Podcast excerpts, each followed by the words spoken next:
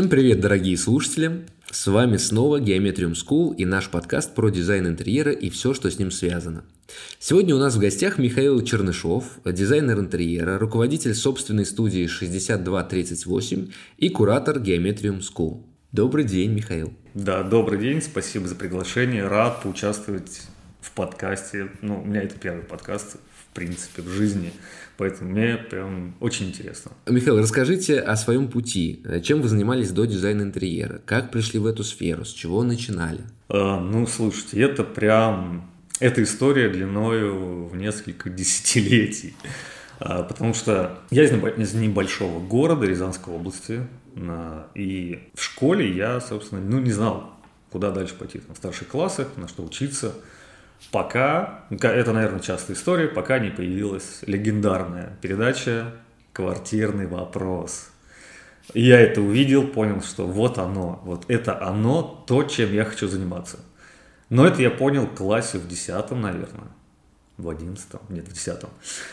И когда я начал эту историю копать, что нужно, чтобы поступить на дизайнера интерьера, оказалось, что нужно очень хорошо рисовать. На мой взгляд, сейчас это требование не обоснованное, но тогда, а может быть сейчас тоже, это вступительные экзамены. Может быть, и остались, я не особо интересовался. В общем, насколько я успел отучиться на рисовании, в принципе, я рисовал, много рисовал, я интересовался разными видами искусства, от музыки до рисования. А, я пошел в художественную школу учиться рисованию, академическому рисунку. Я научился чему-то, но этого оказалось недостаточно для поступления.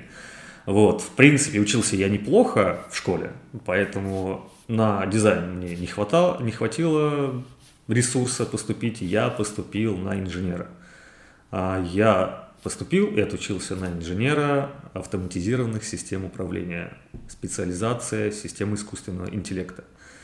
Вот, да, вот такая у меня такой разброс. Такой разброс, да, по тому, что я хотел и тому, на что я выучился. А после этого я пошел работать, э, поработал, и в один прекрасный день что-то меня переклинило, и я поехал в Москву. Я нашел тут какую-то работу, ну, то есть я не думал там менять э, свою специализацию, я просто поехал в Москву. Мне захотелось уехать. Я поехал в Москву, я нашел работу, я уволился с предыдущей работы, приехал сюда, я поселился в хостел, потому что у меня не было времени там что-то искать, выбирать. Я поселился в хостел прямо рядом с работой. И я прожил в этом хостеле два года. И вот тогда-то и пришло понимание, что в этом хостеле нужно что-то изменить. А нет, хостел, кстати, был неплохой. Не надо рекламы только, пожалуйста. Он сейчас, не знаю, существует он или нет, э, но он просто был новый. Абсолютно новый, прям там какой-то почти этаж там купили какого-то здания. Там была куча комнат, и там, ну, какие-то были уже заселены, что-то они там доделывали, доработали, дорабатывали. В этом хостеле я чуть свой рабочий ноутбук а, не потерял. Точнее, Назовем это так. Да, точнее, его чуть не украли. Это одна там из историй. А, в общем, там, когда я переехал, я познакомился с девушкой, она была архитектором. И я подхожу к ней и смотрю, она что-то делает за ноутбуком. Я подхожу, а у нее там просто для меня это была фантастика. Она дел, делала визуализацию интерьера. То есть, если вы видели, как выглядит визуализация интерьера, то есть это там 3D-моделька, вот в формате 3D-модели там какая-то неразбериха, что-то непонятное. А потом я увидел, что из этой 3D-модели появляется фотография, я вообще обалдел. Я говорю, это что такое? Это, говорит, вот визуализация, я говорит, дизайном еще занимаюсь. Вот она была архитектором по образованию, по своему и занималась дизайном в Москве. В общем, я так этим загорелся, просто нереально. Я все, я устроился на вторую работу, я купил себе крутой мощный ноутбук, я оплатил себе курсы по 3D-визуализации, отучился на них. И мне повезло, то есть она об этом узнала потом. Ну, она, мы, она в общем, там переехала куда-то, узнала о том, что я обучаюсь на визуализатора. И я еще не, успе, не успел отучиться, она мне уже предложила проект. То есть у меня вообще не было перерыва. Я вот сразу в бой. Сразу проекты, сразу реальные, сразу за деньги. И тут э, как бы мы начали вот совместно работать. И ценник у него был очень низкий, настолько низкий, что я даже не помню, какой он был. А мы это, эту сумму еще делили пополам. С, со всем хостелом.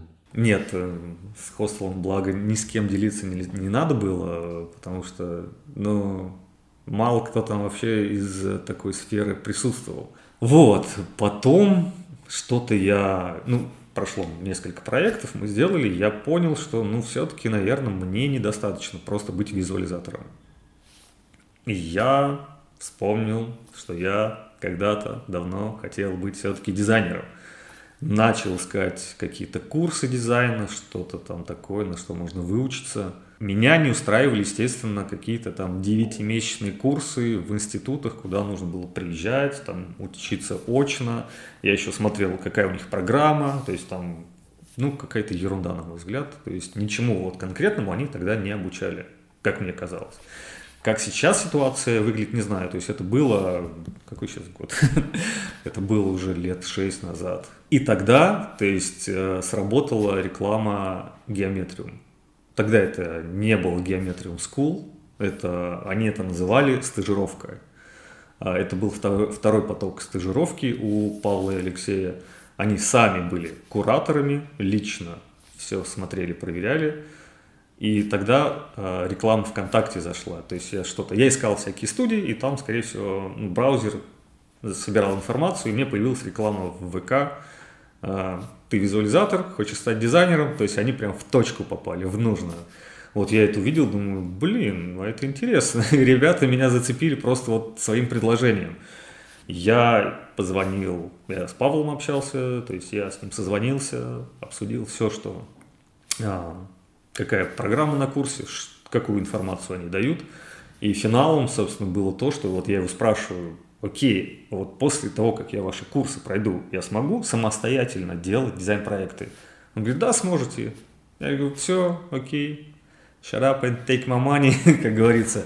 Я все оплатил, э, я отучился, а, и пошло дальше, собственно. И, кстати, на этом же обучении мы там можем к другому, наверное, сразу вопросу переместиться, а, о том, почему я решил именно студию дизайна открывать. Да, было бы интересно услышать, э, как вы пришли к этому решению. Потому что как раз Павел и Алексей на обучении говорили, что сразу определяйтесь, кем вы хотите быть.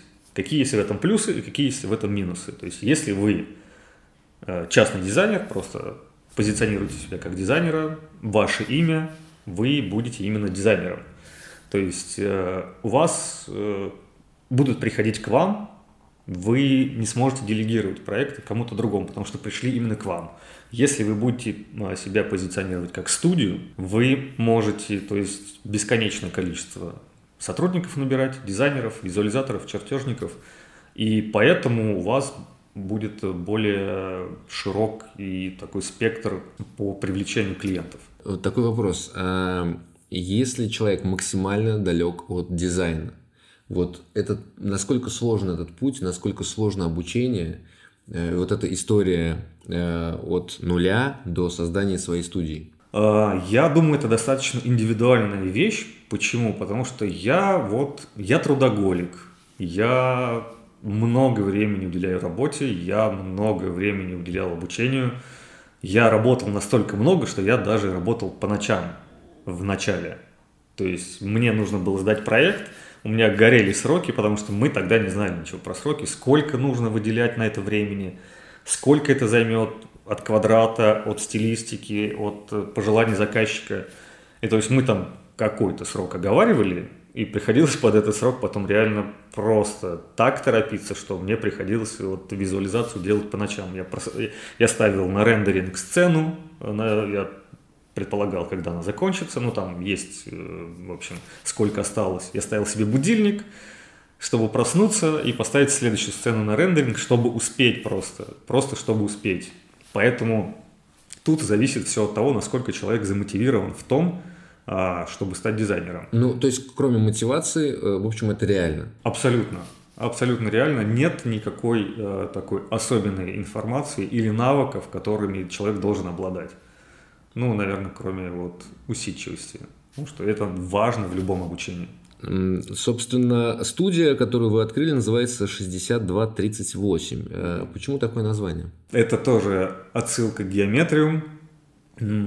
Когда а, мы учились, а, один из уроков был про композицию. И есть такой прием в композиции, как золотое сечение. И тогда Павел как раз рассказывал про приемы композиции, то, что есть там симметрия, симметрия, и говорит, есть золотое сечение. В основном оно определяется пропорциями. То есть, и он как раз сказал это, это слово 62-38, это пропорции золотого сечения. И меня прям щелкнуло. Мы долго как раз тогда думали с моей напарницей, как назвать студию. Были какие-то разные варианты, настолько дурацкие, что я их даже не помню. Студия Фибоначчи не приходила только? Нет, она, по-моему, есть. А есть студии 30. Ну, все, теперь, теперь я не могу открыть такую студию, получается. А, куча, куча студий уже существующих. Э, вот все, что касается дизайна, уже там перерыто и использовано. И когда Паш сказал 6238, меня прям щелкнуло, я думаю, все, вот это оно. Я хочу, чтобы так студия называлась. Все, я стал только это э, название везде использовать. А, я сделал логотип, везде ставил только его, все. Я думаю, что это идеальное название для дизайн-студии. То есть золотое сечение, как бы, ну, блин, это круто. Я думаю, э, наши подписчики, которые еще не имеют студии, сейчас э, судорожно набирают в, поисковике э, названия, которые хотели бы использовать, но хотелось бы помочь им на старте. Собственно, можете ли вы поделиться ошибками, которые совершали в самом начале, и что бы, может быть, сделали по-другому?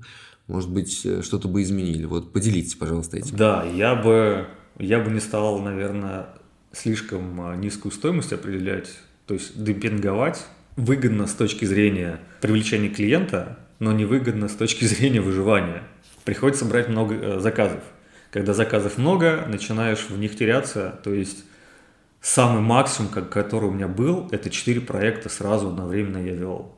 Еще два проекта там как-то с кем-то пополам еще я вел, и это, это был ад. И там ошибки были, много ошибок, и не только мои, потому что я их просмотрел. Я просмотрел чужие ошибки, допустил свои, и это прям был ужас. Поэтому с этим надо быть крайне осторожным.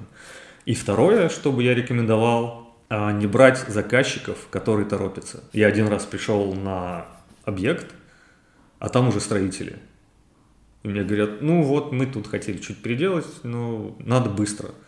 А у меня заказов был один, это был второй. Я как бы думаю, ну блин, ну надо брать. И зря. Мы с ними ничего, ничем это не закончилось хорошим. Мы там собрали... Строители до сих пор там. Строители там что-то сделали, но я так понимаю, строителям-то особо ничего знать не нужно было. Там они что-то снесли, что-то сделали, как бы и все. А у них был остальной весь упор в какую-то отделку, в декорацию, в мебель.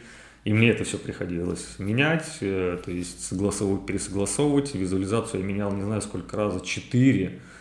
А, и, в общем, когда уже все, они мне новые правки присылают, я говорю, ребят, знаете, наверное, все, я дальше не буду бесплатно работать, мы исчерпали все правки, которые были в договоре. Ну, они решили, что как бы все, больше, значит, они не будут платить деньги. А может быть, что-то еще можете посоветовать э, нашим подписчикам, которые на старте? Может быть, есть еще какие-то лайфхаки для тех, кто хочет открыть свою студию? Да, я всем студентам рекомендую обязательно брать авторский надзор после того, как проект э, закончен. То есть вы сделали дизайн-проект, обязательно берите авторский надзор. Говорите заказчику, что авторский надзор нужен. Если заказчик не готов тратить деньги на это, обозначьте условную сумму, чтобы вы бесплатно не работали, не знаю. Мой первый авторский надзор стоил 10 тысяч рублей за все. За три месяца работы. Но я получил там реально бесценный опыт этот опыт вы нигде не получите, потому что есть куча нюансов. Вы можете думать по одному, потому что у меня там были свои какие-то идеи. Я думал, что, ну, так как я инженер по образованию, мне казалось, что их достаточно легко реализовать. Оказалось, что это не так. Оказалось, что там приходилось что-то выискивать. И мне на тот момент еще повезло, то, что э, подрядчики, которых я находил, они были достаточно профессиональны и смогли сделать то, что я хотел. Вот там прям сошлось куча всего, мне повезло там во многих моментах, поэтому все получилось хорошо. А, и на этом авторском надзоре я получил кучу подрядчиков, вот, с которыми я до сих пор даже работаю. На самом первом проекте на своем. В общем, авторский надзор uh, must have. Uh, мега. Спасибо. А теперь такой достаточно популярный вопрос, может быть даже дурацкий, а, про вдохновение.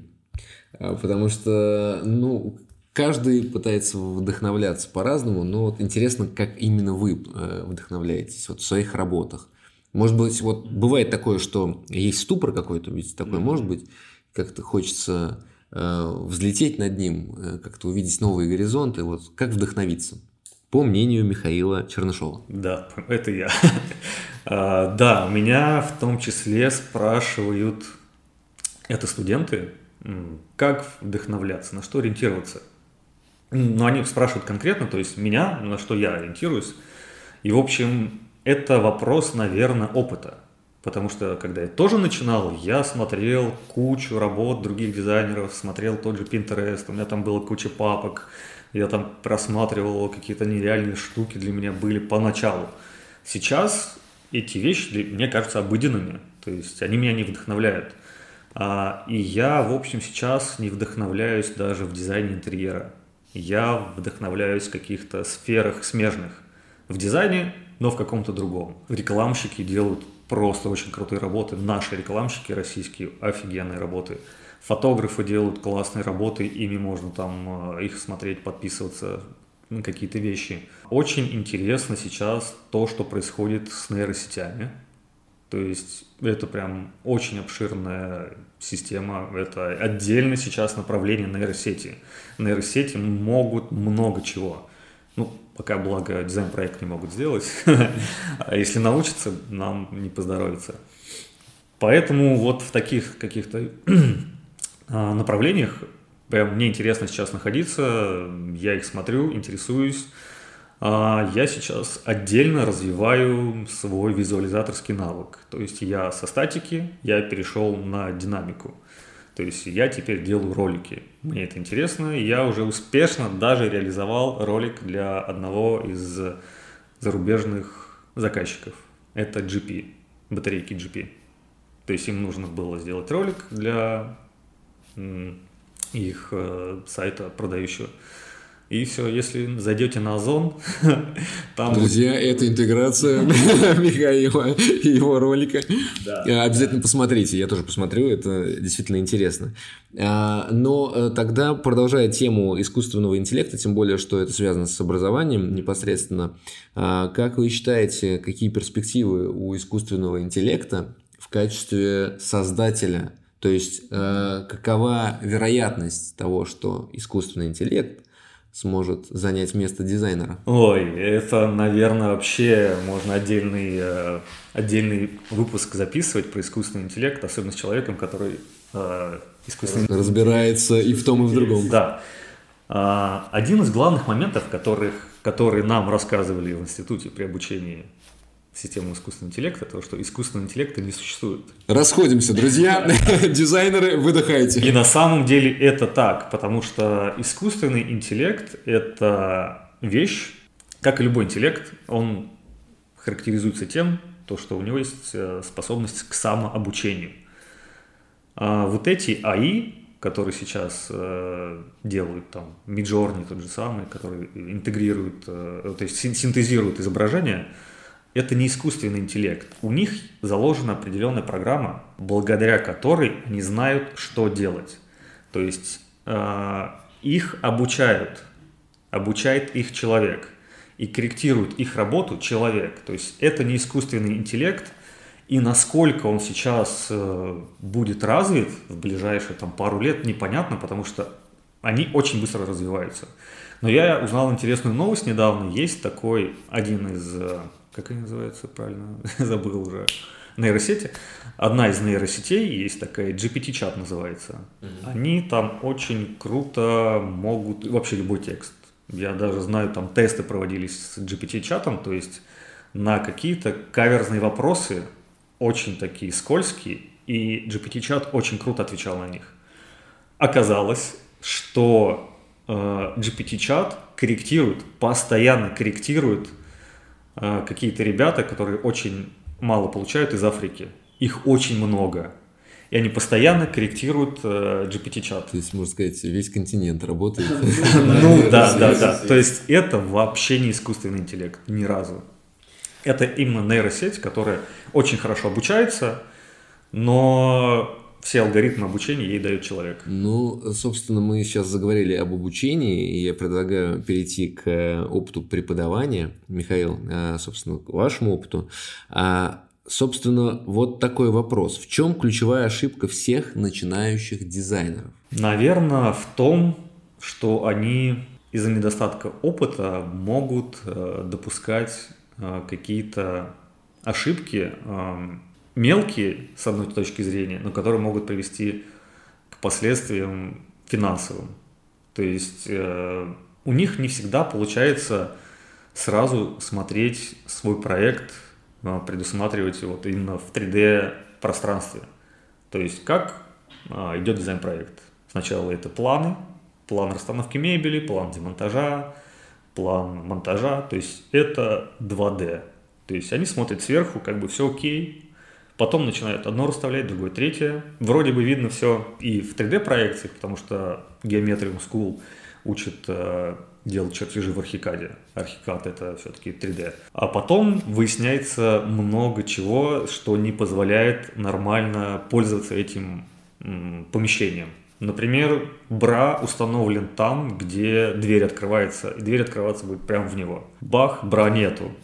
А накладные светильники установлены рядом со шкафами, невозможно открыть дверцу. А то же самое может быть, когда ставят эти светильники и дверь от пола до потолка абсолютно то, то же самое, та же самая ситуация. То есть дверь, дверь не может нормально открыться, придется светильник сбивать.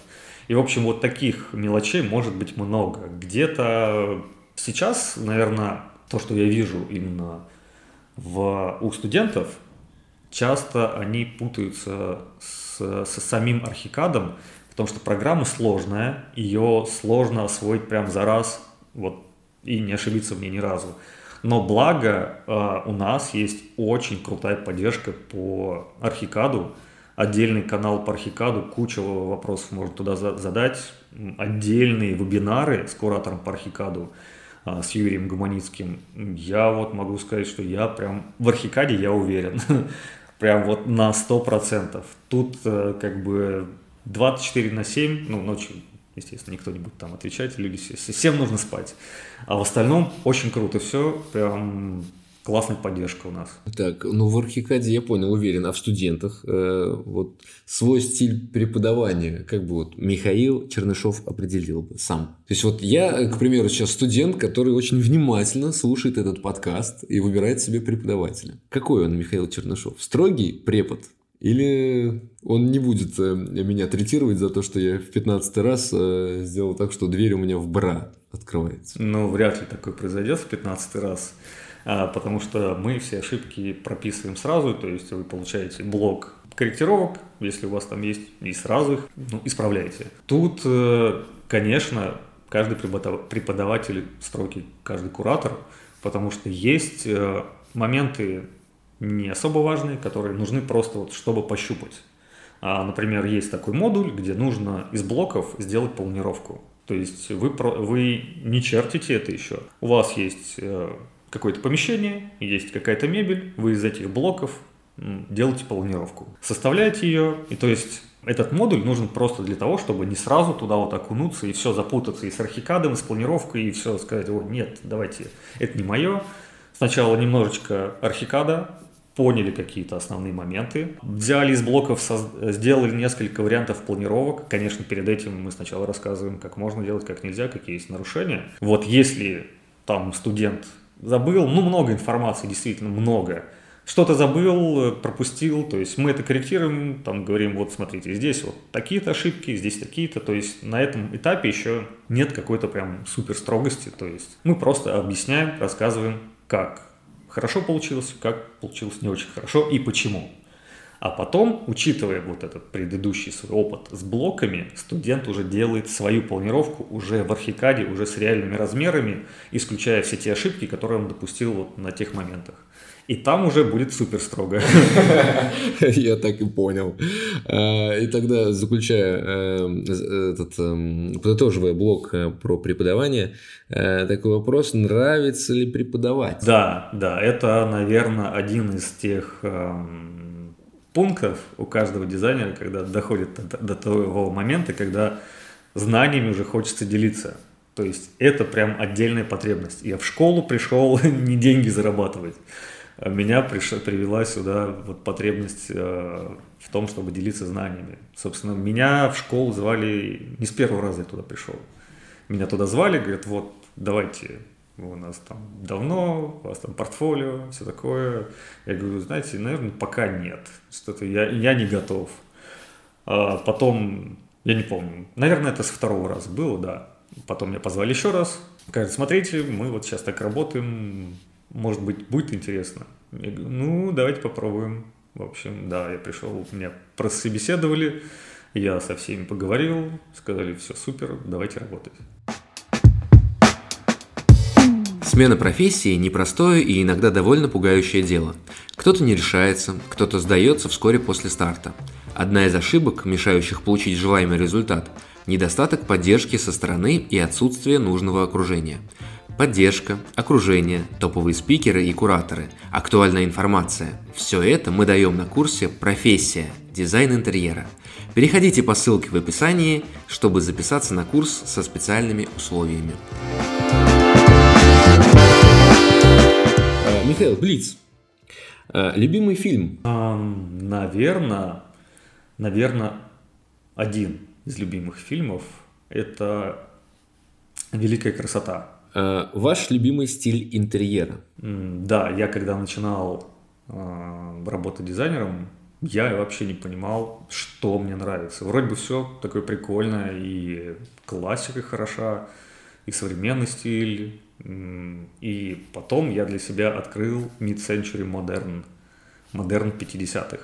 То есть это вот прям то, в чем мне нравится работать что мне нравится по стилистике, это какой-то... Для меня это супер уют такой. Вот эти вот кресла на ножках, мебель на ножках, на высоких, то есть это прям все такое классное. Уютно. Я даже себе свою, свою рабочую комнату, свой рабочий кабинет я вот максимально заставил всем. У меня есть большая мечта э, эту всю мебель отреставрировать, но пока она стоит вот в том, в том Э, в формате, в том виде, в котором я ее купил. То есть в старом, там какая-то слишком пошарпанная, какая-то чуть меньше. В основном она вся такая достаточно нормальная. Ну, у меня есть кресло, у меня есть тумбы, комод, шкаф. В общем, когда-нибудь у меня дойдут руки, и у меня будет кабинет э, в новом формате модерна 50-х, а не в старом. Я понял, мы дошли до вопроса Блица, который, который разрушил Блиц. Потому что тут нельзя ограничиться просто каким-то кратким ответом, э, потому что это любимый стиль. Да, да, да. Так, хорошо, продолжаем. А ваш любимый реализованный проект? А, ну, наверное, это вот тот проект, который сейчас заканчиваю. А, этот проект на Новинском бульваре. Прям внутри Садового кольца.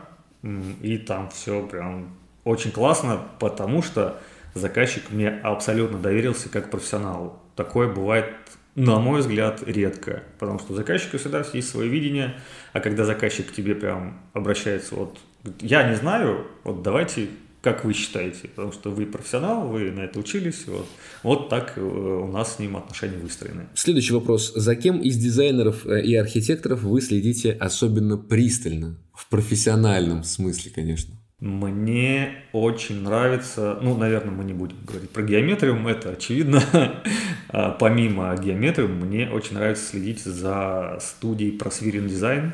У них свой интересный стиль они как-то сочетают классику и современный стиль, прям очень здорово, и у них такие визуализации классные, поэтому я уже давно за ними слежу, там, не знаю уже сколько они существуют, года два-три, ну, там почти с самого начала, как они появились там в соцсетях. Так, какой проект вы бы хотели реализовать? А можно тут поподробнее? Ну, э, может быть, есть какая-то мечта, которая э, еще на полочке. Да, да. Я бы, конечно, хотела полностью реализовать вот э, проект в своей стилистики. То есть в модерне 50-х, mid-century модерн. Прям было бы классно сделать вот полностью в нем заставить все мебелью вот этой. Для себя или для заказчика? Это, наверное, такая галочка, как вот просто сделать, неважно для кого. Уважаемые заказчики, если вы слышите сейчас нас. Да, слушайте, я это всегда говорю всем, но пока никого не пришло на, конкретно на такой запрос. Просто еще не вышел этот подкаст. И, собственно, заключительный вопрос. Э, Михаил, собственно, было множество опытов работы. И в связи с этим, чем бы вы занимались, если бы не дизайн интерьера? Вот сейчас вот это все анализирую, весь пласт, весь опыт в различных сферах. Ну, наверное, я бы... Мне не так уже было интересно заниматься инженерным каким-то вот этим направлением. Как я говорил до того, как мы начали записывать подкаст, что я, наверное, о звуке знаю больше, чем о дизайне возможно. Вот, потому что я сильно увлекался музыкой, ее написанием, звуком, программами для написания музыки. Возможно, я бы ушел куда-то вот туда. Я заканчивал курсы диджеинга и всякие другие штуки, поэтому у меня там много всего такого. То есть свои вечеринки, э, на своих вечеринках э, Михаил сам диджей. Мог бы, мог бы, да. Михаил, э, по поводу любимого стиля в интерьере, вот если что-то реализуется, и вот удается реализовать что-то потрясающее, невероятное, что называется, как для себя, вот не жалко это отдавать заказчику, вот именно тот интерьер, в котором сам бы хотел жить? А, тут, наверное, скорее даже наоборот потому что тот интерьер, который я хочу реализовать, вот он как раз прямо сейчас, наверное, реализовывается, э, о котором я говорил, о проекте на Новинском бульваре. Этот проект я своими средствами никогда не реализую, потому что там хорошая мебель, хорошие отделочные материалы, там используется мрамор, там используется дерево, я такое сейчас не способен себе купить, поэтому я получаю огромное удовольствие от того, что этот проект реализуется, даже если не я в нем живу. Это как, не знаю, это как написать песню. Она может быть прекрасной, но ей могут пользоваться все. Это то же самое. Заказчик может приводить туда кого угодно, и все будут наслаждаться этим интерьером и будут говорить, какой я замечательный дизайнер. Ну что ж, Михаил, я желаю, чтобы вы заработали столько средств, чтобы вы смогли реализовать тот проект, который хотите для себя, при, приглашать э, туда своих друзей, гостей, и чтобы все э, радовались за вас. А, на этом мы прощаемся с Михаилом. Спасибо большое, что пришли. Да, всего доброго, до свидания. И до новых встреч. thank